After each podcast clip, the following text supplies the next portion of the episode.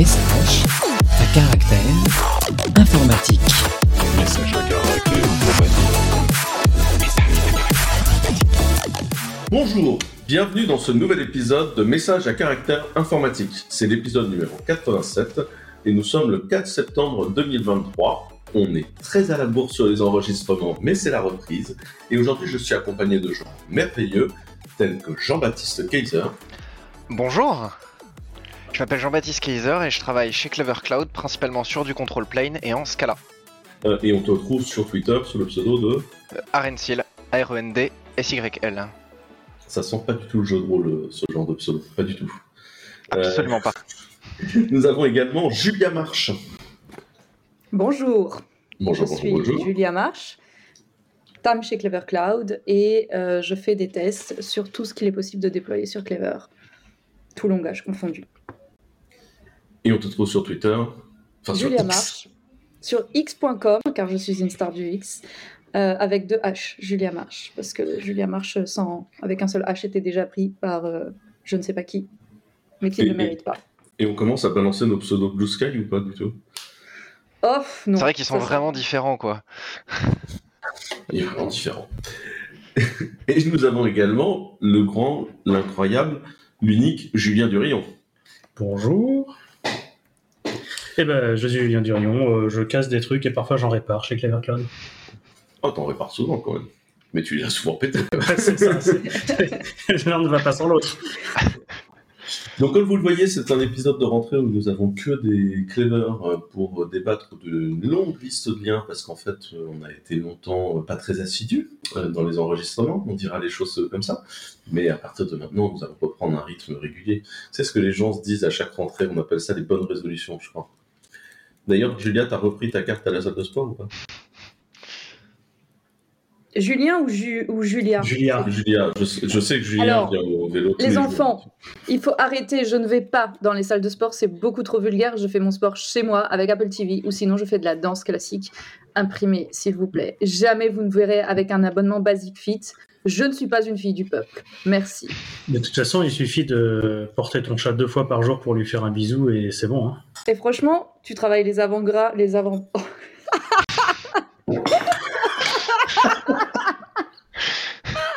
bon, Ça enfin, vous avez bien. compris. Ouais, levé de poids assuré.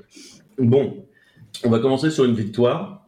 Euh, pour ceux qui n'ont pas suivi, euh, il s'est passé un truc intéressant euh, cet été, c'est l'affaire Scona Scott Morton. Euh, en fait, le- la Commission européenne, euh, dans son organisation, il y a un truc qui s'appelle la DG Comp, qui, la DG Concurrence en fait, qui, qui, qui gère les droits de la concurrence. Et au sein de la DG Concurrence, il y a quelqu'un qui est ce qu'on appelle le chef économiste, qui en clair pour les rapports économiques de décision s'il y a un problème économique de concurrence ou non, et qui est un fonctionnaire européen. Et en fait, euh, la Commission européenne devait renouveler le poste de, chef économiste à la concurrence de l'Europe, et c'est parti complètement en cacahuète pendant les auditions, et ils nous ont pondu euh, Fiona Scott Morton. Fiona Scott Morton, qui est américaine, ce qui pose un léger problème quand on sait qu'elle doit réguler bah, des boîtes américaines, qui a bossé pour Amazon, Microsoft, Apple, genre les gens qu'on doit réguler, qui a bossé euh, au sein de ce qu'on appelle le DOJ, donc le Department of Justice euh, américain.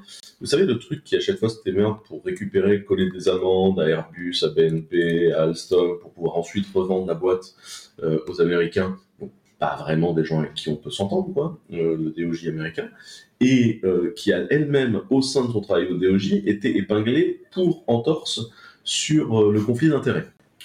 Donc on était un peu là au mois de juillet en regardant ça, genre, euh, non, quand même pas. Et euh, ça a été une grosse mobilisation de l'ensemble des acteurs numériques européens. Et pour la première fois depuis l'arrivée de Biden et le démarrage de la guerre en Ukraine, où globalement on se prend tarte sur tarte dans le droit européen, avec Ursula von der Leyen qui considère que les données personnelles des Européens, tant qu'on fournit du gaz à l'Allemagne, tout va bien. Quoi. Euh, donc, euh, pour la première fois, on a gagné et Scott Morton n'a pas pris le poste. Euh, elle nous a fait un long article chez les Britanniques expliquant que les Français étaient chiants. Euh, que bon, la mobilisation était très française quand même, mais du coup, on a enfin gagné donc, un nouvel appel d'offres. Ils sont en train de nommer quelqu'un d'autre. Mais pour ceux qui pensent qu'on ne peut jamais infléchir les décisions bruxelloises, ou qu'on ne peut jamais euh, faire avancer les choses dans le bon sens, eh ben si, euh, nous avons gagné euh, cette histoire-là. Je sais pas, c'est alors globalement dans la boîte, il y avait euh, Guillaume Champeau et moi qui bossions, mais comme des forcenés sur ce truc-là. Je sais pas si vous, vous avez vu passer ce truc-là ou pas du tout. Et euh, un, point que je trouve intéressant sur, euh, sur cette affaire, c'est de voir que la question de la souveraineté numérique et la question de, on va dire, l'indépendance européenne sur des questions stratégiques, et en particulier le numérique, c'est quelque chose qui est très transpartisan en France. On a vu se mobiliser quasiment l'intégralité des forces politiques françaises sur la question et dans la même direction.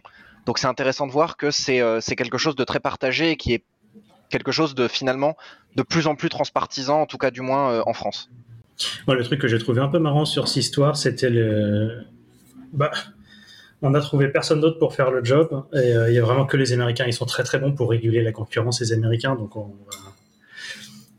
c'est eux qu'on va chercher quoi. Il y a un peu le même discours de. Bah, non, mais il n'y a aucun acteur dans le numérique euh, en Europe. euh, on est obligé de prendre de l'américain. Si je me fais l'avocate du diable, allons-y. Avoir quelqu'un qui a travaillé, qui connaît bien les dessous de des types de boîtes à réguler, est-ce que c'est pas un avantage, justement? Si tu es sûr à 100% que la personne est acquise à ta cause. Ah bah si, mais pour ça, si tu veux, c'est ce que j'ai proposé. De ces cas-là, elle nous fait une press release disant J'ai consacré ma vie à bosser pour l'Antéchrist et à essayer de détruire la liberté de- de- de- d'entreprise, la liberté des données, euh, la vie privée et enrichir des connards. Mais j'ai vu la lumière, je turn totalement et j'ai envie maintenant d'aider euh, les forces du bien. Discutons-en. Mhm. Mais enfin, commence par me signer un papier qui dit genre j'ai été une grosse connasse toute ma life, tu vois, mais j'ai décidé de changer. Et puis au passage, condition. renierai la nationalité américaine. Moi, je veux bien, si tu veux, mais il y a un problème, c'est que si tu ils ont quand même des lois qui disent que n'importe quel citoyen américain, si tu lui demandes des datas, il est censé les fournir. Une loi que nous n'avons pas, nous. hein. Il faut être assermenté pour que tu sois obligé de les fournir. Donc, voilà. Donc, la bonne nouvelle, c'est qu'on a gagné. Le côté surréaliste, c'est que, euh, effectivement, euh, ils ont tenté de faire passer ça et c'était assez surréaliste. Mais la bonne nouvelle, c'est qu'on a gagné. Ce qui est assez paradoxal, c'est que elle a dit qu'elle se retirait, qu'elle ne voulait pas euh, être au milieu de cette polémique. Bon, elle a retiré sa candidature, euh, ou du moins, enfin, sa candidature, elle a tout simplement refusé le poste. Et après, elle est allée dans un journal britannique pour dire qu'on l'avait évincée et qu'elle avait changé toute sa vie pour euh, tout organiser pour pouvoir déménager en Europe et que finalement, bon, bah, on l'a un peu jarté méchamment. Mais alors, c'est quoi le, c'est quoi la vraie histoire? Tu t'es retirée, grande dame, ou tu t'es fait non, elle s'est- elle s'est fait virer. En fait, euh, on lui a demandé de se retirer parce que du coup, la commission ne pouvait pas d'elle-même dire on, cède à la pression. C'est elle qui, euh, qui s'est retirée. En fait, il s'est passé un truc, c'est que euh, Vestager s'est retrouvé dans une audition au Parlement qui s'est très, très, très, très, très, très, très mal passée. Donc déjà, l'affaire a éclaté. Quelques jours plus tard, Vestager s'est retrouvé convoqué au Parlement pour s'expliquer. L'affaire, c'est, enfin, le, le- Parlement, ça s'est vraiment pas bien passé. Et en fait, ça, ça a agrandi un problème qu'on a au global avec Vestager. Moi, j'ai longtemps été un grand fan de Margaret Vestager à la concurrence en Europe. Mais le problème de Vestager, c'est que quand il s'agit d'aller coller euh, 3 ou 4 milliards d'amendes à un GAFAM, euh, elle est là. Il n'y a aucun problème, elle fait les communiqués de presse, vous allez voir ce que vous allez voir. Mais au moment où on essaie de fournir des armes à la commission des vraies armes, euh, comme j'en ai déjà plusieurs fois parlé ici, euh, ce qu'on appelle euh, les mesures conservatoires, etc. Euh, bah, en fait, Vestager, elle n'est plus là, parce que ça lui fait peur de réellement aller se battre. Et euh, donc, globalement, moi je, moi, je bien, on met 3 milliards d'amendes à des boîtes où ça fait 10 ans qu'ils ont capturé le marché, qui cachent, mais comme ça dessus, et en fait, ils ont fait une provision pour, pour, euh, pour se taper l'amende. Et en vrai, c'est même pas 2% du bénéfice qu'ils font sur le marché qu'ils ont capturé de façon illégale. Ben, ça, ça, ça me semble aujourd'hui pas effectif comme façon de faire. Donc c'est très impressionnant. Hein. Tu dis, on a mis 3,6 milliards d'amendes, le chiffre, le chiffre tabasse. Mais la réalité, c'est que c'est une goutte d'eau pour Google, 3,6 3,6 milliards. Et, euh, et en plus, ils, ils ont prévu de la payer. Donc, je, je, Moi, c'est- clairement ce qui s'est passé dans cette audition. Enfin, Margaret Vestager, elle s'est fait mais laminer. Et je, je pense que ça pose la question sur la prochaine commission euh, à, la suite des élections européennes de dire bah, qu'est-ce qu'on veut comme commission, quelles sont les armes qu'on veut, qu'est-ce qu'on se donne comme, euh, comme option. Et je pense que c'est une bonne chose de poser ces questions-là. Bref, regardez qui sont vos députés européens. Je vous rappelle qu'on va les élire cette année. On passe à la suite en droit et société. Allez. Let's go. Après des années, euh, euh, nous avons une boîte de plus de l'open source qui euh, le fait. HashiCorp passe tous ses produits en business euh, license.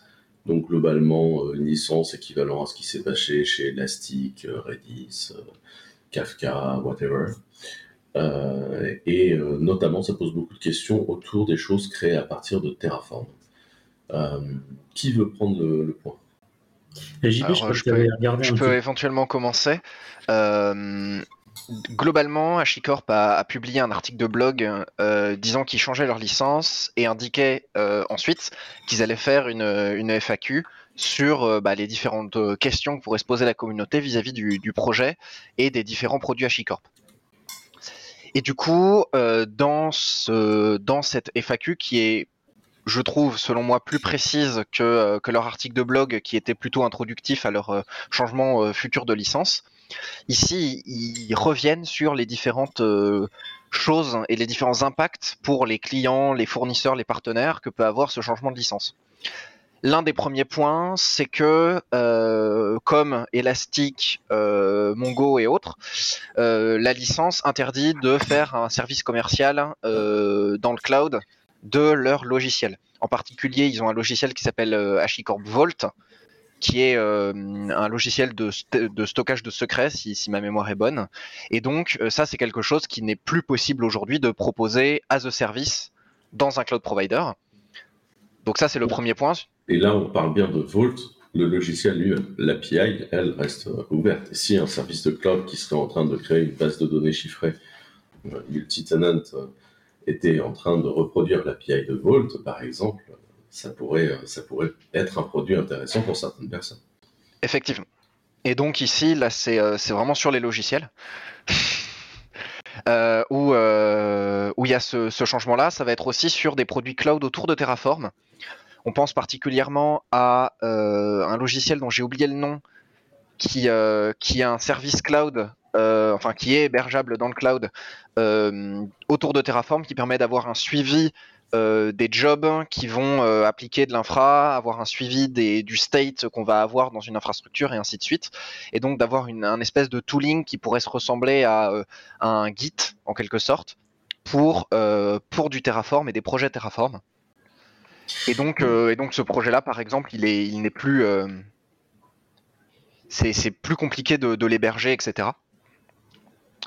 Et ensuite, euh, par contre, il précise que pour les providers Terraform, autrement dit le SDK euh, qui est lié au qui est lié au projet Terraform, celui-ci euh, n'est euh, n'est pas euh, sous licence commerciale, mais est toujours utilisable. Autrement dit, quelqu'un peut très bien décider de développer son propre son propre provider Terraform en gardant une licence open source. Cependant, c'est quelque chose. à côté, quoi. Exactement. Cependant, c'est quelque chose qui n'a pas euh, provoqué une vague de satisfaction au sein de la communauté. Et en particulier, il y a eu donc un, fork qui s'appelle, euh, qui a été dans le cadre d'une fondation qui aujourd'hui est au sein de la fondation Linux, qui s'appelle OpenTF, qui est du coup un fork à partir du dernier commit sous licence open source de Terraform et qui continue donc de vivre euh, sa vie. Ça a suscité des réactions mitigées, on va dire, au sein de la communauté dans le sens où beaucoup de personnes étaient euh, très contentes de, de- de voir un fork et donc euh, la continuation de ce projet-là qui est quand même massivement utilisé dans de l'open source. Par contre, se pose la question évidemment de qui va maintenir et qui va payer les développeurs et développeuses qui vont développer ce fork de, de, de OpenTF. Mais ça, c'est comme tous les projets open source. Euh, se pose la question de, de la qualité de logiciel et que la qualité logicielle ne baisse pas parce que tout simplement il n'y a plus une boîte derrière pour le soutenir. Et c'est qui qui, c'est qui qui a forqué Euh, c'est une, c'est dans une fondation et c'est dans la Linux Foundation. Oui, mais c'est c'est- c'est- c'est des gens qui sortent d'où qu'on forqué. Euh, je vais te dire ça sur le GitHub. Ce bon, si tu veux, quand c'est. Enfin, l'histoire, c'est comme d'hab, c'est Amazon qui fout le bordel et qui paye jamais les gens pour aller utiliser le, le travail. C'est un peu ça, C'est ça, la logique étant, euh, ils veulent se protéger des gens qui prennent, par exemple, Terraform et qui fournissent du Terraform as a service, ou des gens qui prennent Vault et qui fournissent du Vault as a service.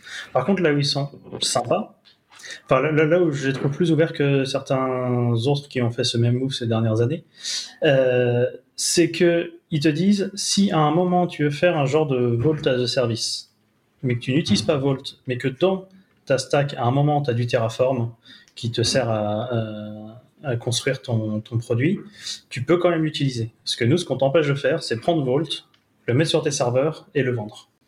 Bon, comme d'hab, quoi. De Oui, bon, il y, en a- il y en a quand même qui sont un peu plus violents sur des élastiques où ils te disent euh, si tu veux vendre du élastique open source, euh, open source toute ton infra, tu vois. Mais là, c'est la même. hein. En fait, c'est la même licence. Oui, oui, non, mais ce que je veux dire, c'est que euh, potentiellement, tu peux utiliser des briques. euh, tant, tant que tu prends pas la brique et que tu la vends directement en la mettant sur tes serveurs, euh, limite, ça leur va, quoi. Mais Elastic, c'est pareil. hein. Si tu utilises du Elastic open source au sein de ton produit, tu utilises du Elastic open source au sein de ton produit. Mais en Oui. fait, il faut pas que tu vendes du Elastic, c'est la même. Oui, oui. oui. Au, au niveau du fork, c'est principalement des gens qui avaient des boîtes autour du monde de Terraform. Euh, L'une des personnes que je vois dans les top committers du projet, c'est quelqu'un qui a une boîte qui s'appelle ScalAir, qui euh, fait euh, du tooling autour de Terraform et euh, un service qui ressemble à App Terraform, le truc de HashiCorp, avec pareil du airbag, des workspaces, de la gestion d'environnement et un peu des choses autour de, cet écosystème-là. La, la bonne nouvelle, c'est que nous allons continuer le développement du plugin Terraform de Clever Cloud, for what it's worth, et qui a pas mal avancé d'ailleurs. Je crois qu'on a une complétion qui est beaucoup plus forte que. Enfin, c'est pas mal, je crois. Ouais. Faudrait que je joue un peu avec. T'as joué avec toi, Julien? Non. Non, pas du tout. Maintenant, vous savez, on est très nombreux chez Clever. Non, ouais, on est nombreux. Et du coup, il y a des trucs qui se font dans un bout de la boîte, et genre, le reste de la boîte ne sait pas toujours. L'un des plans sur le provider Terraform de Clever, et ça va concerner un peu tout le monde euh, et, un peu au-delà du Terraform, c'est que euh, on va essayer de mettre en place, alors euh, dans un futur qui est pas tout de suite, mais c'est la génération automatique de SDK pour la plupart des langages connus, et donc le SDK Go qui va permettre d'accélérer le développement du, du Terraform. Aujourd'hui, il est déjà généré, mais de d'étendre encore plus euh, son scope et du coup d'avoir une le, provider Terraform qui soit qui, qui aille beaucoup plus vite par euh, par des SDK et des clients autogénérés. euh. Oui, on avait même parlé de totalement faire le provider euh, Terraform depuis les fichiers de génération, je crois. Exactement. Mais euh, pour ça, on est obligé de surcoucher. euh, Enfin, c'est- pas si simple que ça, mais on est en train de le faire. ouais. Exactement. Euh, plus de choses là-dessus? Écoutez, moi, mon avis est très profond sur l'histoire, c'est comme d'hab. Si vous continuez à soutenir Amazon en achetant leurs produits, ils continueront à se conduire mal vis-à-vis de l'open source, et l'open source continuera à être obligé de faire des mouvements dégueulasses pour s'en sortir et survivre. C'est toujours la même histoire. C'est Google, Microsoft, Amazon, et surtout Amazon qui se conduit très mal en direction de l'open source. L'open source est obligé de répondre, ça fout le bordel. C'est toujours la même histoire. Donc, euh, Mhm. voilà. Continuez à utiliser les produits d'Amazon si vous voulez détruire l'open source.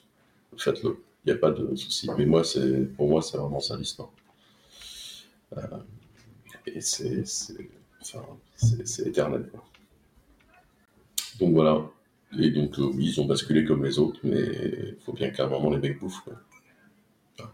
Il y en aura d'autres à l'avenir. Tout à fait. Euh, news suivante, très open source.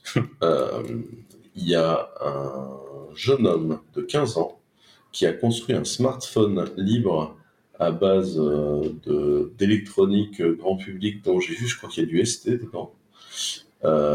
Et ça fait un smartphone à 15 euros avec un petit, un petit OS maison. C'est full open, les plans sont open, tout est en impression, enfin voilà. Euh, évidemment, ça fait pas euh, ce que fait un Samsung Galaxy S dernière génération ou un iPhone dernière génération, mais je trouve que c'est c'est hyper cool, c'est jeune, c'est frais, c'est intéressant. voilà, j'ai été, j'ai adoré ce, truc. Les plans sont hyper simples. C'est un, un super second téléphone pour ceux qui veulent. Ah et puis la couverture médiatique. Euh, je ne sais pas s'ils avaient rien à se mettre sous là-dedans, mais euh, il y a pas mal de, journaux qui se sont qui se sont penchés sur le sujet. Euh, le, vous verrez dans les liens, on a mis un thread de Alexis Kaufman qui lui a, enfin, apparemment, il a eu pas mal de, demandes de la part des médias et il s'est dit wow, wow, wow, wow, ça va beaucoup trop vite cette histoire. Il a fait une interview sur 01net, mais il a refusé genre euh, d'apparaître à la télé, par exemple. Ce que je trouve quand même plutôt, plutôt mature. Il est plutôt malin, hein, il est plutôt malin. À 15 ans, euh, il... Mm, mm. Ouais, il a déjà cerné les, problèmes potentiels d'être exposé en tant qu'enfant, en tant que singe savant là, à la télé. C'est ça. C'est pas mal. Alors j'ai dit une merde, c'est pas, c'est pas du ST, c'est une ESP32, le cœur du truc. D'accord.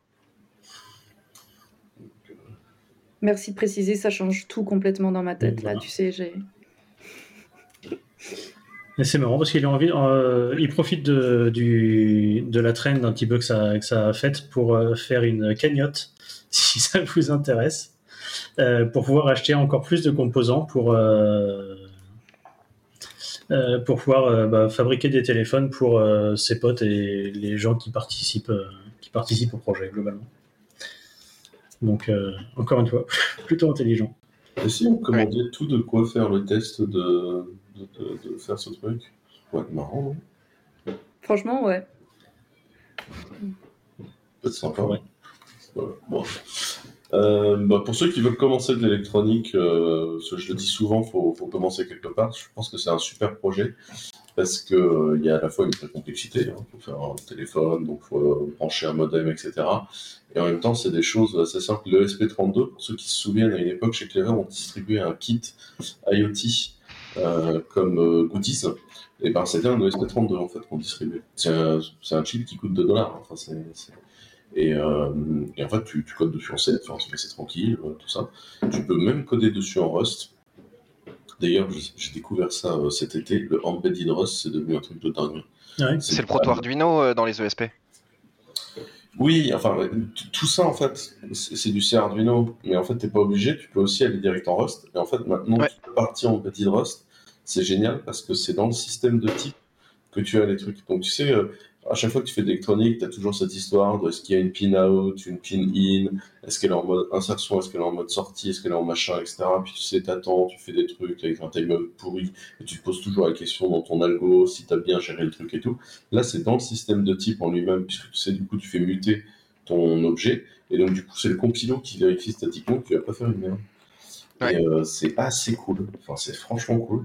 Et euh, ouais, j'ai il y a ce truc-là qui est en train d'apparaître, qui est vraiment génial, qui est Embedded Ça m'a beaucoup excité. Du coup, j'ai commandé des merdes pour jouer avec, et puis, puis elles sont posées dans un coin. Mais, euh,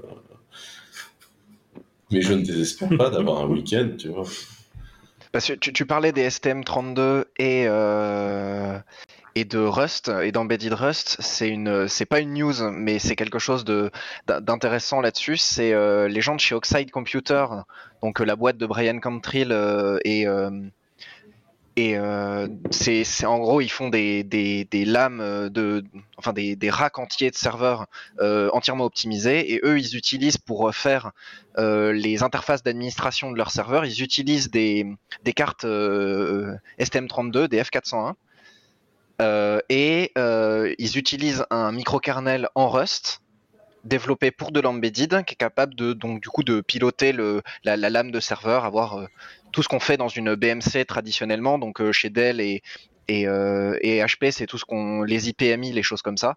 Et donc ils ont développé leur propre microkernel en Rust avec la possibilité de développer du tooling autour. et c'est en open source et ça s'appelle Hubris et euh, c'est très très chouette. En termes de design de, système c'est super bien pensé. Un point par exemple, c'est que l'intégralité du système est statique. C'est-à-dire qu'il n'y a pas de fork, on ne peut pas forker des process, et donc ça permet d'avoir une taille finie en fait à la compilation. On sait quel espace RAM on alloue, vu que de toute façon aucune, aucun process ne peut forker, et donc euh, ça permet euh, d'avoir un, truc très très efficace euh, pour faire bah, un petit OS d'interface d'administration pour pour le RAM de serveur. J'ai mis le lien de Hubris qui était déjà dans mes stars. J'ai déjà mis le lien dans, dans de Hubris et comme ça vous pouvez regarder à quoi ça ressemble. Et euh, beaucoup de boulot fait dans cette boîte est intéressant. Aujourd'hui, il y a un gros sujet autour de Rust dans le. Même si là, le, le Paxo, c'est euh, c'est du C, hein, je crois. Je vais vérifier, mais oui, c'est ça, c'est du C, le Paxo. Le, le logiciel du petit, euh, du petit téléphone. Euh, plus de trucs là-dessus ou je passe à la suite? Euh, bon, non. Donc là, un lien qui nous vient de Judu, un cloud provider qui a eu un problème. Tu veux nous raconter cette Yes. histoire Euh, alors ça s'appelle euh, Cloud Nordic. C'est une boîte euh, danoise qui euh, bah, s'est pris un ransomware. Euh, c'est un peu le mal de notre époque avec les crypto-monnaies. Et C'était pas moi. c'était la petite déclare. phrase pour unlock J'ai rien euh, fait. Julia. Euh, bref, euh, Cloud Nordic, globalement, ils se sont fait euh, donc euh, ransomwareiser. Donc le, je rappelle quand même le principe hein, depuis le temps on commence à connaître. Euh, un virus arrive sur ta machine, chiffre tout ton disque, envoie la clé euh, de chiffrement sur un serveur externe. Euh, enfin, ou l'envoie pas d'ailleurs, enfin bref, récupère une clé de chiffrement public, euh, chiffre tout, et ensuite affiche un message à la place des données qui dit si tu veux retrouver tes données, elles sont toujours là, il faut les déchiffrer. Pour les déchiffrer, on a la clé, donne-nous tant de bitcoin. voilà. C'est là qu'intervient en général la crypto-monnaie. Euh, et eux, ils se sont fait euh, non seulement euh, chiffrer tout leur, euh, toute leur data et celle de leurs clients, etc., mais aussi les backups. Voilà, Le- l'article n'explique pas vraiment le, comment le virus exactement, enfin comment le, ransomware euh, comment le ransomware est arrivé et comment ça a bougé exactement de façon très technique. Euh, globalement, ce qu'ils disent, c'est qu'ils ont déplacé une- un serveur qui avait déjà été infecté, mais ils ne le savaient pas, euh, dans un autre data center. Le serveur s'est retrouvé branché à leur réseau interne, qui visiblement a l'air d'être un réseau de confiance. Euh, et c'est là qu'il a pu se propager, euh, etc. Euh, dans les, j'ai envie de dire, dans les choses auxquelles il faut, enfin, dans les, dans les leçons à tirer de, de cette histoire, euh, ne jamais faire confiance à son réseau. Euh, toujours se dire que euh, l'attaquant il peut être autant à l'intérieur qu'à l'extérieur. Après, potentiellement, c'est peut-être la out of band et le, le ransomware est passé par des. comment s'appelle là? Ah, le, le soft qui est dans les serveurs, qui permet de contrôler le serveur. Bah, les. Distance. Ouais, tout ce qui est euh, ouais, VMC, etc. Il y a une autre leçon quand même à tirer de cette histoire. Vas-y. Euh, je vais faire ma tarme là. Écoute, vraiment, pour les gens qui font du ransomware, qui est bon, un travail comme un autre, arrêtez d'utiliser le bitcoin. C'est une base de données publique. Les vrais criminels, les gens qui ne sont pas des racailles de bac à sable, utilisent Monero ou Zcash. Juste. Voilà. Ou du cash. Du cash aussi, ça marche bien. Ceci, ceci est un conseil d'investi- d'investissement par. Ceci est un conseil. N'utilisez pas une base de données publique pour faire des activités criminelles. Vous allez tomber. Voilà. Euh, bref, sur sur ce, Suivez cela tout dit, ça dans sa formation en PDF. euh. C'est ça. Oui. Le- L'entreprise victime a dit qu'elle n'était, euh, euh, qu'elle n'avait pas les thunes de toute façon pour euh, payer la rançon, donc euh, globalement on considérait que la donnée était perdue. Euh, voilà. Il y a un petit truc très drôle à la fin de l'article, euh, quand même, qui est sur. euh, donc sur, le, sur leur site, ils disent qu'ils ont des difficultés à communiquer et effectivement, euh, TechCrunch leur a envoyé un mail qui a bounce. Voilà. Est-ce que potentiellement qu'ils hébergeaient euh, eux-mêmes leur email Et donc peut-être une deuxième leçon. Euh, certains services, évitez de les auto-héberger. Euh, Même si ça fait mal de se dire qu'on on est un hébergeur et qu'on héberge euh, nos services autre part, c'est une bonne pratique de se dire ah, peut-être que le monitoring, peut-être que la communication avec l'extérieur, on va pas le Les faire. DNS. Peut-être que les DNS aussi. Mhm. C'est quelque chose qu'on fait beaucoup chez Clever et en ce moment on change des fois certains outils parce que la boîte grossit machin. Et j'ai beaucoup de mal des fois à expliquer en interne à des gens euh, non tech pourquoi il y a des choses, on ne les héberge pas chez nous. Pourquoi Bah, Parce que tu sais, tout le chat de la boîte, si jamais tout est par terre, on en aura besoin. Tu vois euh. Allez, on va dégue- débugger la prod à coups de signaux de fumée là, ça va être fantastique. Des postes de euh, radio. Non, non, mais des postes de radio, du radio amateur. On se met tous à la radio amateur et puis. cela dit, euh, on a une call room euh, chez OVH qui peut tenir 150 personnes, un truc comme ça. Vous savez, le t'appelles un 01 quelque chose ou un 09 quelque chose, tu rentres un code et après tout le monde est dans la même conversation via le téléphone. Et vous trouverez ce numéro sur CCNI. Ça, c'était une note pour l'interne. Bref. Donc euh, voilà, une bonne histoire de euh, comment réussir à se faire euh, planter dans ce, dans ce monde terrifiant. Et tout ça, euh, tout ça, c'est en fait euh, repose sur l'open source une fois de plus. Et comment ça repose sur l'open source Parlons des releases. Et là, il y a une release du, euh, Linux 6.4 en juin. Bientôt, le 6.5 arrive. Qu'est-ce qu'il y a de notable là-dedans? Ou est-ce qu'on se dit qu'au global, on laisse tomber et on en parle dans un épisode spécial kernel? Globalement, il y a deux, trois. En tout cas, ce qui arrive dans le 6.5, il y a du USB 4 V2. Euh, Ah, voilà, bien. qui permet de faire passer du 120 gigabits par seconde euh, sur l'USB-C. Voilà. Il faut avoir le câble qui va avec, hein, parce que je sais pas si vous avez déjà vu un câble USB-C, un USB cramé, mais c'est arrivé à certaines personnes. Euh, il faut faire attention. Euh, ils ont déjà commencé à avancer sur le Wi-Fi 7 qui est même pas encore sorti, bref. Euh, et sinon, ils ont amélioré le support de- des CPU, par exemple, sur l'AMD Ryzen. Il y a le P-State. J'avoue, je n'ai pas trop regardé ce qu'était le P-State. Euh, mais globalement, c'est les instructions CPU qui permettent des meilleurs perfs. Et donc, euh, le Linux 6.5 devrait supporter ce, ce truc-là. Je sais qu'il y a l'intégration de nouveaux systèmes de tracing qui progresse. Je ne sais plus dans quelle version, mais le nouveau système de tracing est en train d'arriver. Et voilà. Euh, Je sais que ça, ça, ça avance assez bien et que ça va bien. Et il n'y a pas. euh, il n'y a pas le pruning de Riser FS aussi? C'est pas la fin de Riser Ouais, qui a été passé officiellement dans la doc en deprecated, euh, alors qu'avant il était euh, dans un état classique. Dans un état classique.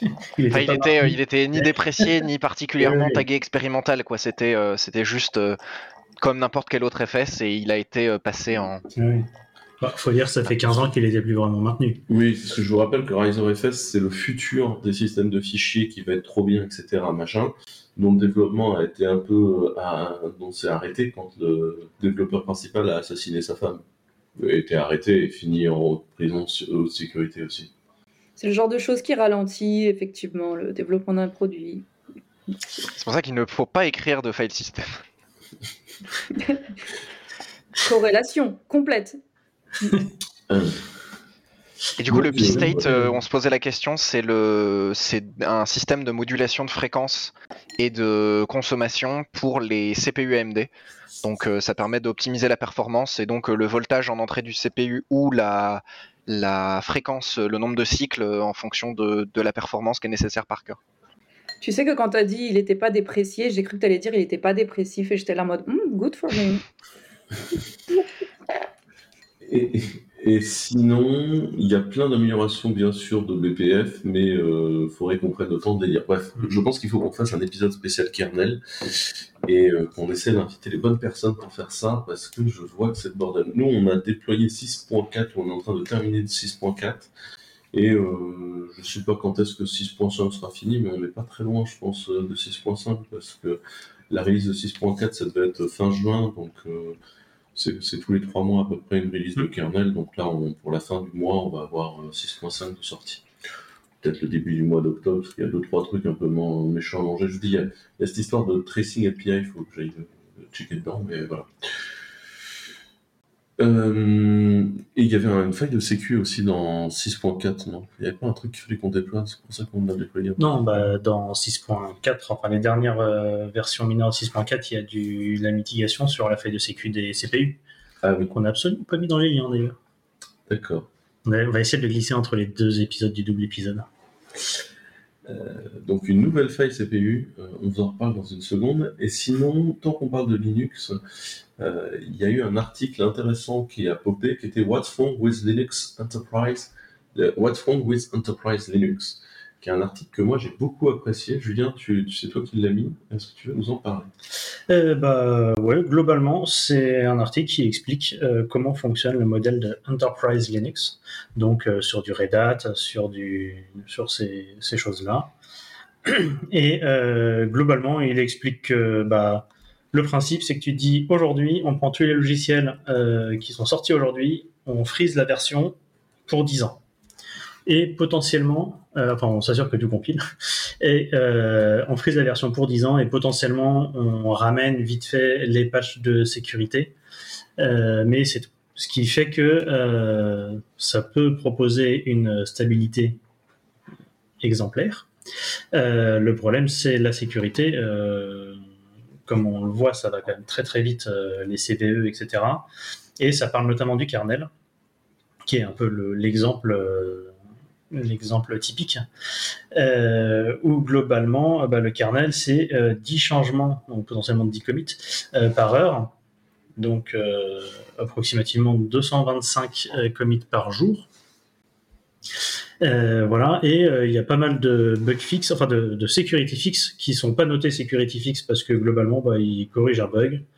Euh, ils- bien utilisé, peut devenir un problème de sécu. Pour qu'on prenne, c'est Ouais, pas que les gens veulent cacher en fait le fait qu'il y a problème de sécu. euh, voilà. C'est juste que des fois, un bug ou une connerie, en fait, mal Enfin, euh, au moment où on le fixe, on le fixe. Mais en fait, des fois, quand on regarde de plus près, en fait, c'était c'était une grosse faille de sécu.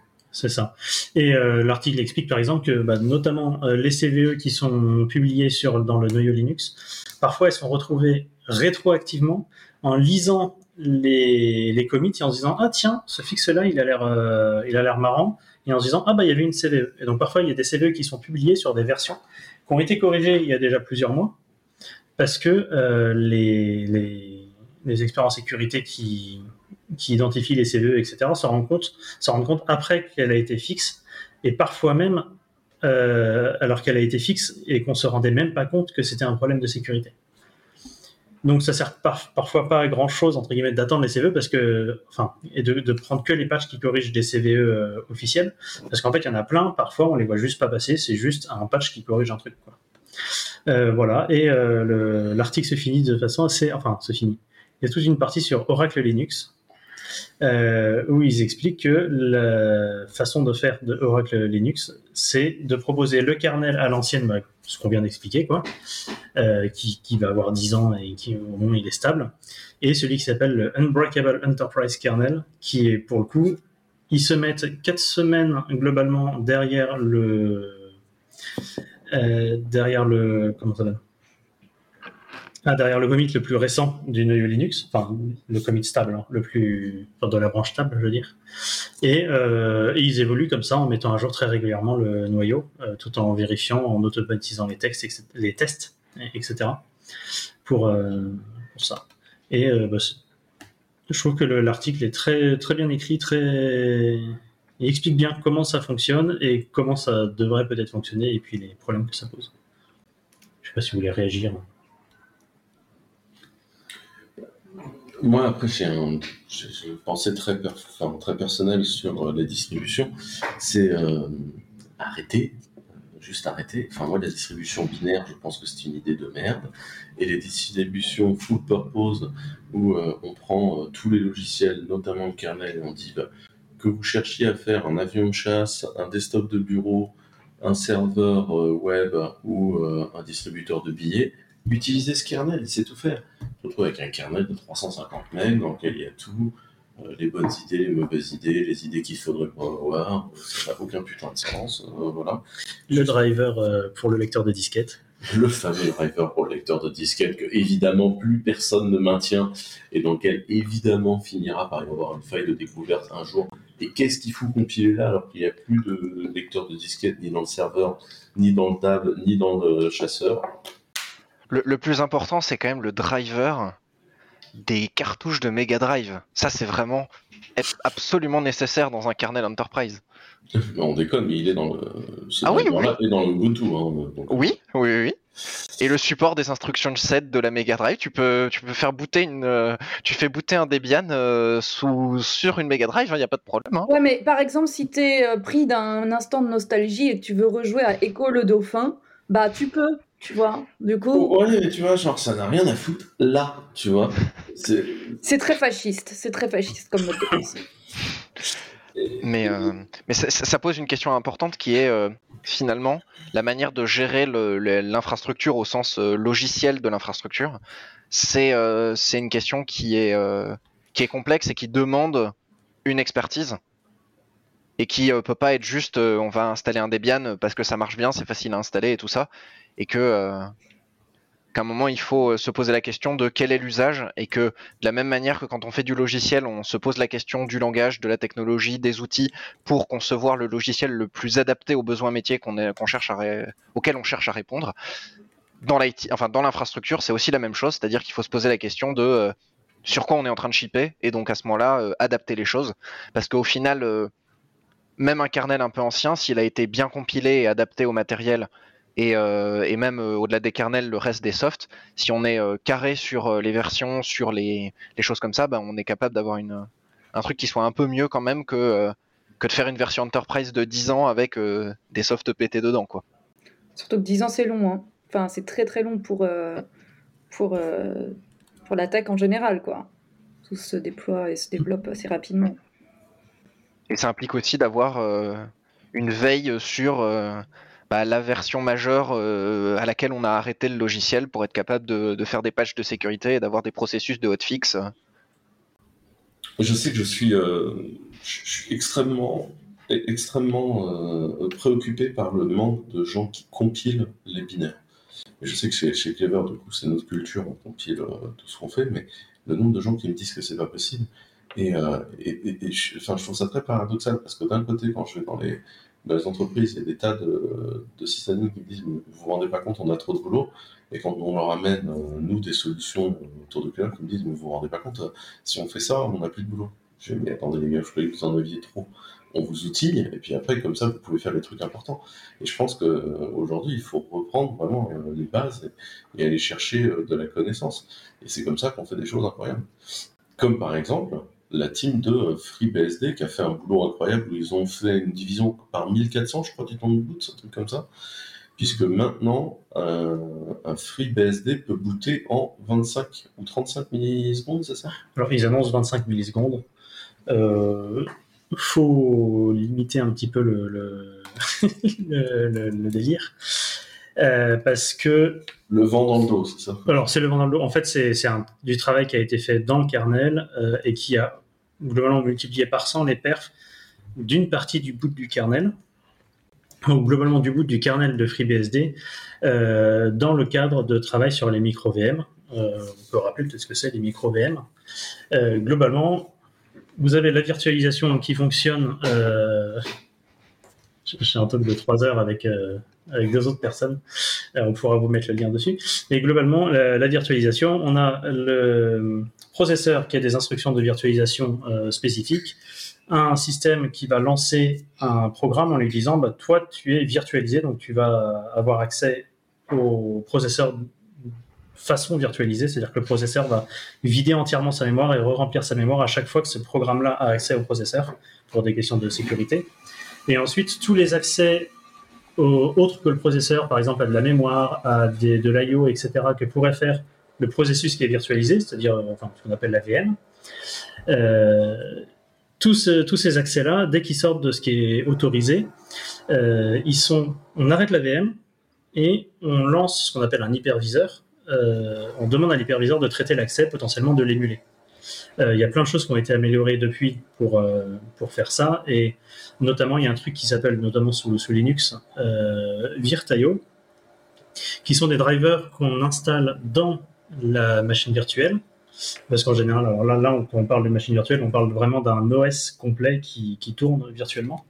Et on va lui installer des drivers qui, au lieu de dire j'utilise, euh, je sais pas trop quoi, une carte PCIe, machin pour le réseau, va utiliser le driver Virtaio qui partage juste un, comment on appelle ça, un buffer avec le, le système qui est en dessous, qui, qui- enfin, avec l'hyperviseur, on pourrait dire. Et du coup, ils discutent juste comme ça sur une zone de mémoire très contrôlée et ça permet d'accélérer énormément les choses. Donc l'idée de- des micro VM, c'est d'aller encore plus loin que ça et d'avoir vraiment un kernel et euh, que des drivers qui sont au courant. Le- je, mets des gros, des gros guillemets parce que enfin, une machine n'est pas, n'est pas pensante, en tout cas pour l'instant. Euh, mais globalement, tout le kernel, les drivers, etc., tout le système est au courant qu'il est euh, euh, virtualisé et il n'utilise que des instructions qui ne vont jamais déclencher de on arrête la VM, on fait émuler par un autre logiciel et on relance la VM. Donc les micro VM voilà, vont de plus en plus loin et en se disant bah j'ai pas besoin de, de lecteur de disquette, je dégage le lecteur de disquette. J'ai pas besoin de de faire de réseau, j'ai pas besoin de faire ci, de faire ça, euh, ou en tout cas de faire des choses vraiment spécifiques sur le réseau.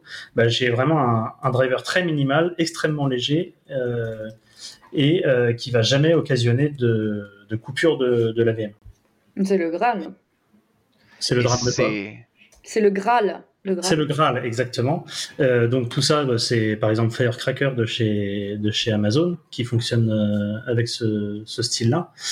Et donc il y a eu du travail qui a été fait notamment pour FreeBSD pour accélérer. Et donc il y a une course à essayer de diminuer le temps de boot de ces VM-là, euh, parce que tant qu'à aller donner des coups de hache dans le kernel, autant euh, aller donner des petits coups de petites hachettes à des endroits où ça peut être utile. Et donc, euh, dans le kernel de FreeBSD, euh, ils ont changé un algorithme de, tri.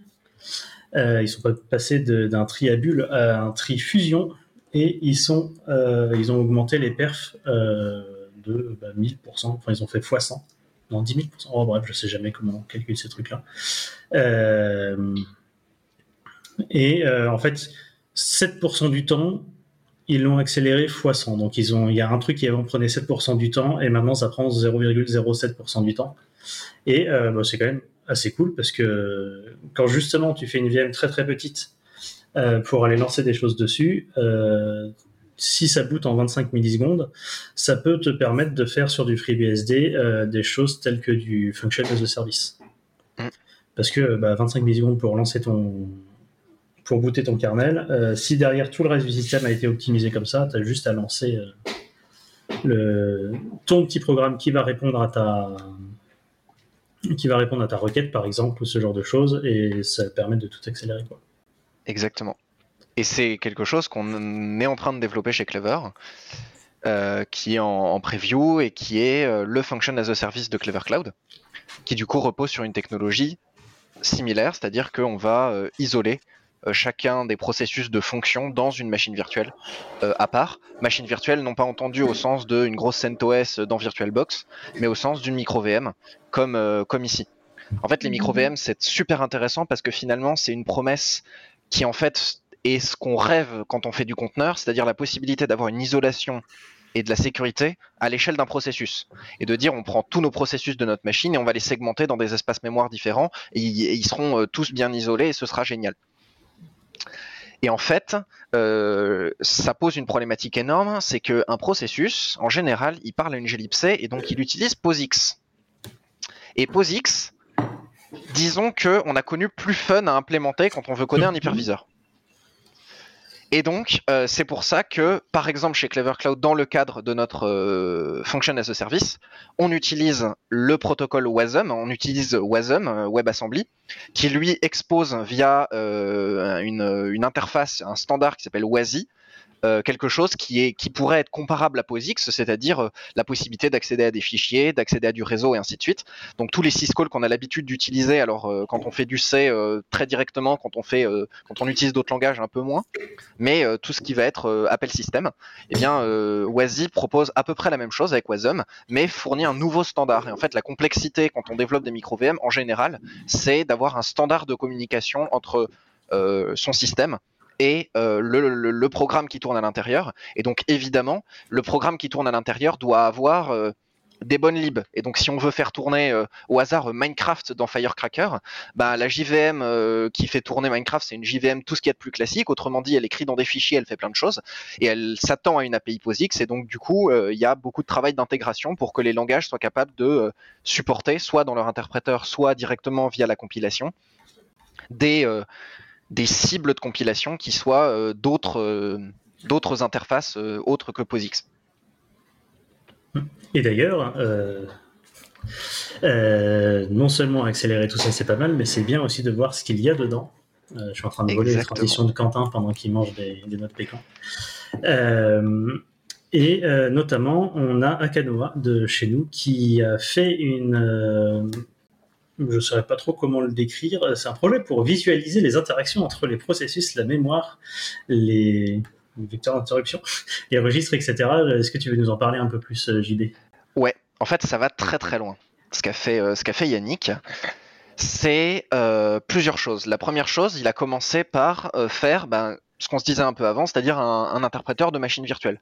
Autrement dit, quelque chose qui est capable quand on parle de machine virtuelle ici, on parle plutôt de machine virtuelle, non pas CPU qui va émuler ou virtualiser un CPU, on parle plutôt d'une machine virtuelle comme la JVM, c'est-à-dire qui va avoir un set d'instructions et qui va ensuite euh, l'exécuter et le transformer en instruction euh, machine derrière. Donc plutôt un modèle d'interpréteur.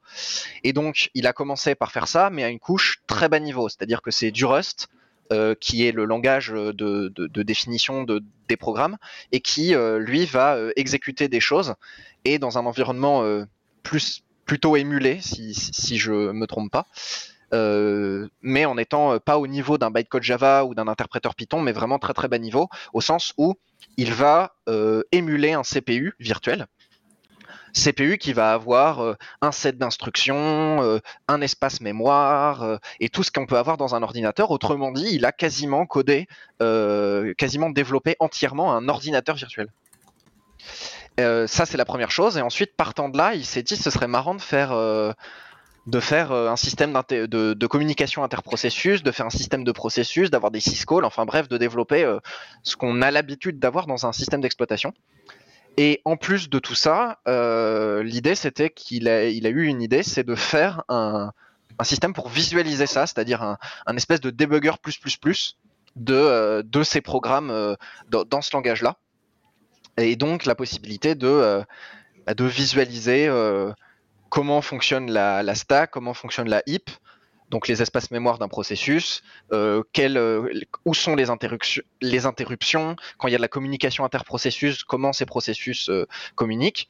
Mais ça va très loin parce que la communication interprocessus est d'avoir du multiprocess dans un système d'exploitation. Ça veut dire d'avoir des algorithmes de, scheduling, d'orchestration des processus au sein de son CPU virtuel. Et donc on a une complexité qui, est, qui explose très très vite et chaque petit ajout en fait a un impact assez massif. Donc euh, c'est un projet qui est quasiment un ordinateur virtuel, une émulation d'ordinateur euh, codé en Rust. Donc c'est super intéressant et très très instructif. Je vous invite à aller voir. alors il, avait fait les lives sur l'été, mais sur les, vidéos YouTube qu'il a fait et les articles de blog, je vous invite à, aller le voir parce que c'est super intéressant. Et donc il y a un projet qui s'appelle Prometheus avec un compte Twitter associé qui euh, est euh, centré sur l'aspect euh, visualisation du, de l'exécution de son ordinateur virtuel. Et c'est très classe. Si vous voulez apprendre comment ça passe en low level, c'est génial. Je suis en train de lui demander par où faut commencer parce que c'est assez gros son truc. Mais voilà, et de manière générale, si vous voulez apprendre des trucs, le blog d'Akanoa, il est génial. On parlait de virtualisation il y a une, seconde, des micros VM, etc. Il y a un article hyper complet et en anglais euh, et en français euh, de, de, dessus. Euh, c'est un travail incroyable que fait Yannick en ce moment. Donc, il fait partie de la team Rust Big Data chez Clever. vraiment, c'est un, super boulot. J'aime beaucoup ce qu'il fait. C'est une mine. C'est une mine son blog. Mm on reprend la base, on va jusqu'au bout et on comprend comment ça marche en vrai. Mm. Je vous propose, on fait une dernière news et ensuite on passera aux news de, la semaine prochaine. Mais je vous propose une dernière news un peu, un peu fatos. Java 21 est en pleine arrivée. Yes. Nouveau JDK. Exactement, atterrissage prévu. C'est ça, Pour le censé- 19 septembre, je crois. Enfin, en tout cas, General Availability. Ah, GA, quoi. Je sais jamais dire. Euh, c'est ça, c'est le 19 septembre, un truc comme ça. Donc là, il est vraiment sur la fin. Euh, je crois qu'il y a la release candidate euh, finale qui est sortie fin de semaine dernière. Euh, voilà, c'est une LTS. Donc, euh, Donc dire 5 ans de support. c'est ça. Je vous rappelle que maintenant Java c'est deux fois par an. hein. C'est pour ça que les chiffres euh, vont plus vite. Ouais. Euh, donc c'est le JDK en fait hein, et moins le langage hein, qui évolue aussi vite. Mais donc maintenant c'est deux fois par an tous les six mois. Donc c'est septembre et mars. Un truc comme ça, ouais. Voilà. Et Et donc là c'est la avec voilà. toujours plus de choses dans la version de septembre que dans la version de mars. C'est ça. Et puis bon, alors là, c'est une LTS. euh, Il y a des choses. Enfin, il y a peu de nouvelles nouvelles choses. Euh, Ouais, y a d'autres. Ils ont Il y a des non, très grosses choses quand même. Oui, oui, non, mais ils ont, ils ont sorti deux trois entre guillemets petits trucs en preview qui n'étaient nulle part avant dans aucune version de Java. Euh, et ils ont sorti deux previews euh, des choses qui étaient qui avaient été mises en preview dans les versions d'avant. Euh, Bon, le plus gros truc, je pense qu'on peut attaquer sur Loom. Voilà. Voilà, c'est le truc qui nous intéresse, euh, on va dire. Loom, globalement, c'est des green threads, si je dis pas de bêtises. C'est exactement. Euh, voilà. Euh, donc l'idée, c'est de pouvoir faire des threads, mais à l'intérieur de la JVM et que et de pouvoir les démarrer euh, beaucoup plus rapidement avec beaucoup moins de mémoire nécessaire euh, et de réutiliser des threads, etc. Je suis pas le plus grand connaisseur sur Loom. Peut-être que JB euh, un peu plus monté le sujet. Alors, euh, pas forcément, mais un des points, par exemple, sur Loom, c'est que c'est compatible avec l'API Thread, dans le sens où ça fournit une, inter- une interface qui est similaire. Autrement dit, le fork, le join et compagnie. Donc, c'est assez proche en termes d'usage. Pour ceux Ouais. qui ont codé un peu de concurrence, en fait, en, Java, tu peux fournir plusieurs implémentations d'exécuteurs. Euh, nous, on avait à une époque fait un exécuteur qui en fait lançait dans une machine virtuelle, par exemple, pour reboucler avec ça. C'était pas perf, mais c'était drôle. Euh, et donc là, c'est effectivement, tu fournis un exécuteur qui va lancer dans l'eau. Et l'un des points super intéressants de Loom avec les fibers, c'est que jusqu'alors, dans pas mal de langages, euh, on peut penser à Kotlin euh, avec les coroutines, euh, avec, avec Ascala dans certains, dans certains contextes et d'autres langages de la JVM, il y avait ainsi une implémentation qui était entre guillemets user space de la JVM des green threads. Et aujourd'hui, le fait d'avoir Loom intégré directement dans la JVM, ça va permettre à ce que ce système de green thread là soit capable de savoir quand il va bloquer sur un file descriptor, quand il va avoir besoin de faire un appel système, un appel réseau, bref, toutes les opérations bloquantes. Et donc, il sera capable d'être beaucoup plus précis et performant dans la gestion des opérations asynchrones et bloquantes, parce qu'il a une vision beaucoup plus bas niveau de l'état de fonctionnement de la JVM et de l'état de fonctionnement des euh, ressources, donc euh, file descriptor et compagnie, qu'il manipule. Clairement, c'est un gain de perf monstrueux pour des langages comme Scala, comme, euh, enfin tous les langages un peu fonctionnels, toute l'API, euh, tout- toute l'API fonctionnelle de Java aussi. Euh, tout le monde va gagner euh, massivement en perf avec ça. C'est vraiment génial le progrès de Loom. Donc c'est la, la fameuse JEP 436. Ça fait des années que c'est en, c'est en, c'est en train de se, de se bosser. Euh, et donc, c'est euh, les virtual threads, donc les green threads. Les green threads qu'on nous a beaucoup vendus dans le cas de Go. Hein, parce Go, c'est des green threads. Euh, il y a aussi une implémentation en Python des green threads euh, qui tourne bien, qui est assez connue. Mais c'est vraiment ça. Et aujourd'hui, bah, le, truc va donner beaucoup de perf au code parallèle. Donc, ça, c'est vraiment une, une très très bonne nouvelle, je pense. Et alors, à part ce gros gros morceau qui va beaucoup. Alors, en vrai, hein, euh, vous allez très. euh, enfin, même moi, enfin, globalement, il n'y a pas grand monde qui va utiliser Loom en- directement. Mais globalement, plein de frameworks que vous utilisez, ils attendent ça avec impatience et potentiellement, ils ont déjà commencé à réécrire une partie de leur backend, etc., pour profiter de Loom. Oui, ce qui n'est pas gros à réécrire, hein, parce que globalement, comme Ouais. JD, c'est l'API des threads. Donc, euh, Ouais, tu mais- changes ton exécuteur, fin de la discussion. Ça fait quand même euh, peut-être deux. Je crois qu'ils avaient. Ils voulaient à la base la mettre dans la 20 et qu'ils ont quand même attendu un petit peu parce qu'il y avait quand même un petit peu de taf et de, de tests à faire, etc. Donc, bref, globalement, euh, potentiellement, vous allez gagner de la perf en passant sur du Java 21 et euh, potentiellement en mettant à jour vos frameworks. Euh, mais c'est pas vous qui allez utiliser Loom directement. Euh, Même pas moi qui vais utiliser Loom directement.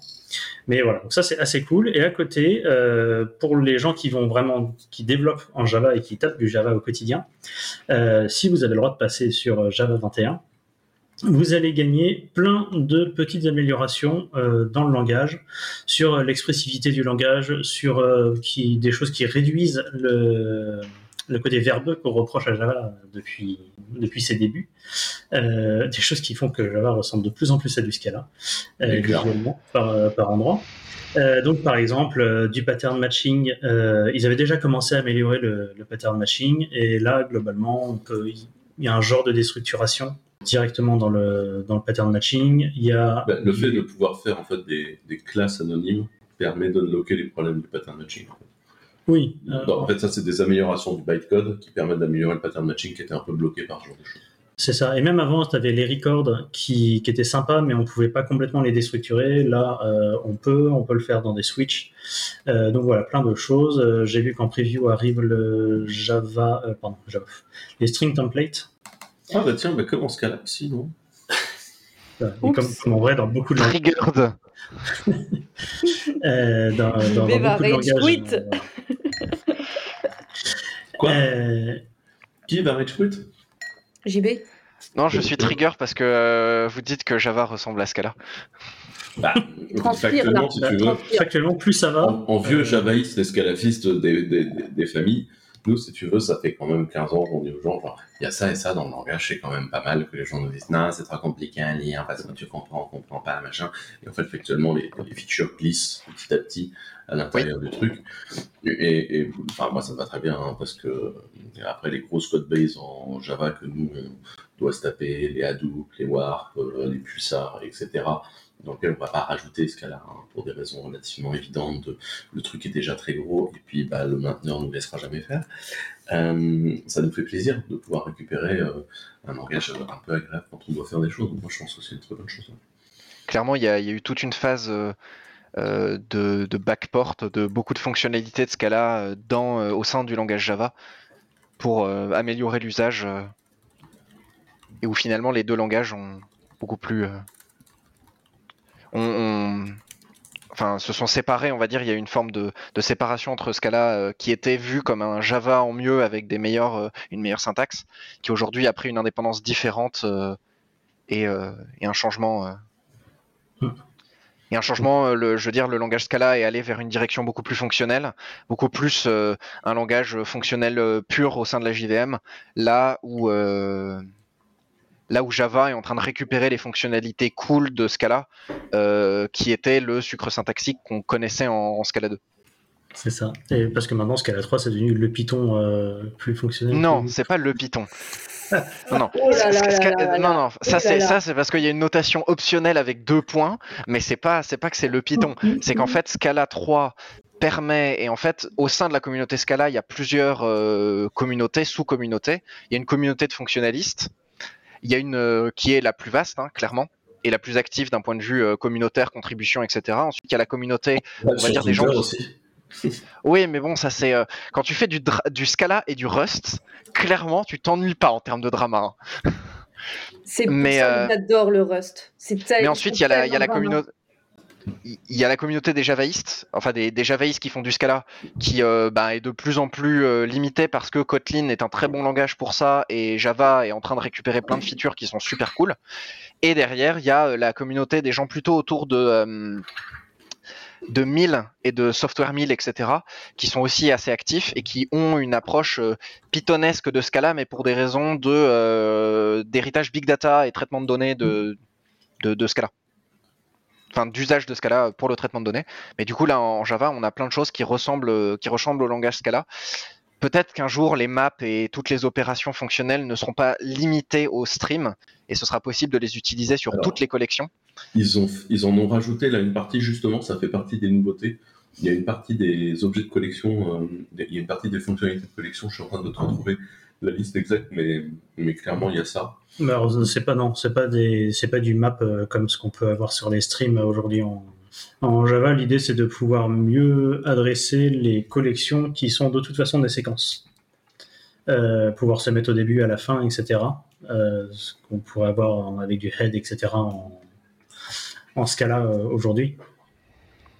Mais voilà, l'idée c'est de- ils ont rajouté quelques quelques méthodes sur tout ce qui est voilà sur tous les euh, comment on appelle ça sur toutes les collections qui avaient une implémentation euh, séquentielle.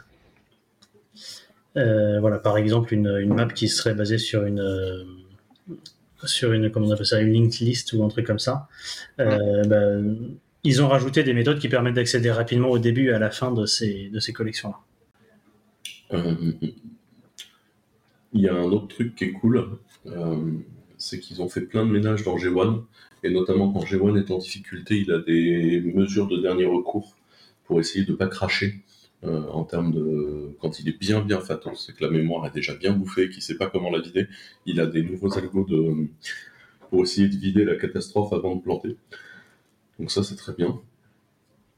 Euh, ils ont aussi euh, fait beaucoup de ménage dans la partie euh, security, euh, JS, enfin SSL, euh, TS. Mm. Ce qui est une très très bonne nouvelle parce que c'est une... enfin, il y avait d'autres trucs qui étaient un peu catastrophiques dedans. Donc, euh, C'est ça, fatigant à utiliser. Il y a un nouveau flag sur ZGC pardon, euh, qui permet d'avoir un tri en fonction de l'âge des objets et du coup d'avoir un, un GC qui soit capable de euh, fonctionner différemment suivant euh, les, les objets, donc de, de traiter la mémoire de manière un peu plus intelligente. Donc euh, à nouveau, chaque nouvelle version de, de Java améliore les garbage collectors, leurs algorithmes et leurs euh, leurs capacités. Et sinon, vous allez avoir un certain nombre de codes de base, de base code qui vont arrêter de compiler. Parce qu'avant, tu pouvais mettre autant de points-virgules que tu voulais dans des lignes d'apport à la fin, et maintenant ça compilera. C'est logique, hein, je sais pas pourquoi on avait le droit de le faire avant, alors que enfin, c'est complètement con. Mais euh, Et, et ça, ça va plaire à Julia. Maintenant, il y a une méthode sur la classe caractère qui correspond donc à un caractère d'une string pour savoir si c'est un emoji. Bien, mais pourquoi? Euh, parce que bon, potentiellement ça peut te permettre de, quand tu testes de- et que tu dois nettoyer potentiellement du texte euh, pour un certain usage, par exemple. Je sais pas, t'as pas envie de mettre d'emoji dans tes logs. Je sais pas qui n'a pas envie de mettre d'emoji dans ses logs. Franchement, c'est la base. Voilà. Admettons que tu pourrais avoir envie de te dire je filtre tous les caractères qui, ne, qui sont des emojis pour les dégager. Des moi, j'ai toujours mis psychopathes. des emojis dans mes logs, je trouve ça très classe. Bah ouais. Bah, effectivement, mais bon, euh, il faut de tout pour faire un monde et il faut accepter de vivre dans un monde où il y a des gens qui ne veulent pas avoir d'emoji dans leur log. Soit. Voilà, c'était euh, Java 21. Comme d'habitude, ça avance très bien. Je pense que la nouvelle organisation du projet Java est quand même, et du JDK est quand même euh, extrêmement, extrêmement cool. Et je trouve que c'est une très bonne nouvelle. Et donc, euh, je suis euh, très content de le voir avancer et euh, de voir le langage progresser et rajeunir. Moi, la seule chose qui me, me chiffonne un peu, c'est de ne pas avoir euh, la communauté adhérer euh, bien à ce nouveau truc, à tous les nouveaux langages, à, à la vélocité. Je trouve qu'il y, a un- il y a un problème de communautaire un peu là-dessus qui n'est pas assez bien euh, travaillé, à mon humble avis. Mais je trouve que c'est quand même super que ça avance. Je trouve que je sais pas, il y a un problème de. Enfin, je sais pas si c'est un problème, hein, mais à un moment, tu as ton énorme code base. Euh, parfois, c'est un petit peu de boulot pour te dire Ah, comment je la migre? Et tu as des nouvelles fonctionnalités à sortir plutôt que de tout réécrire euh, pour que ça compile sur Java 21. Normalement, ça ne pose pas de problème. Mais... Qui a des dés? Euh, bonjour. Se cacher avec un dé. Ah, yes. Ah, Et oui. lance le dé pour savoir qui va mettre la musique. Ok. Donc, on a Julia entre 1 et 5, JB entre 6 et 10. euh, Julia, pardon, entre 1 et 5. Même moi, je fais l'erreur. JB entre 6 et 10, Julia entre 11 et 15, et Quentin entre 16 et 20, normalement.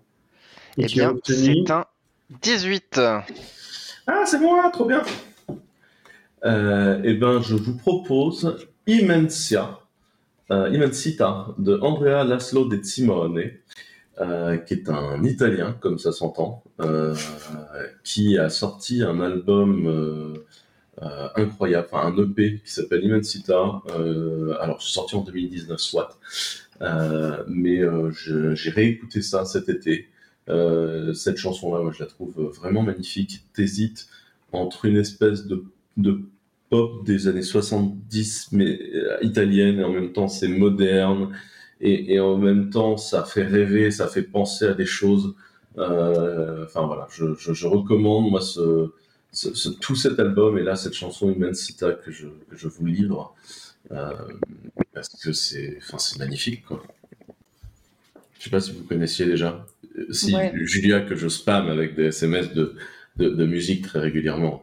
Oui, oui, je l'ai, j'aime beaucoup. Je l'ai écouté hier d'ailleurs.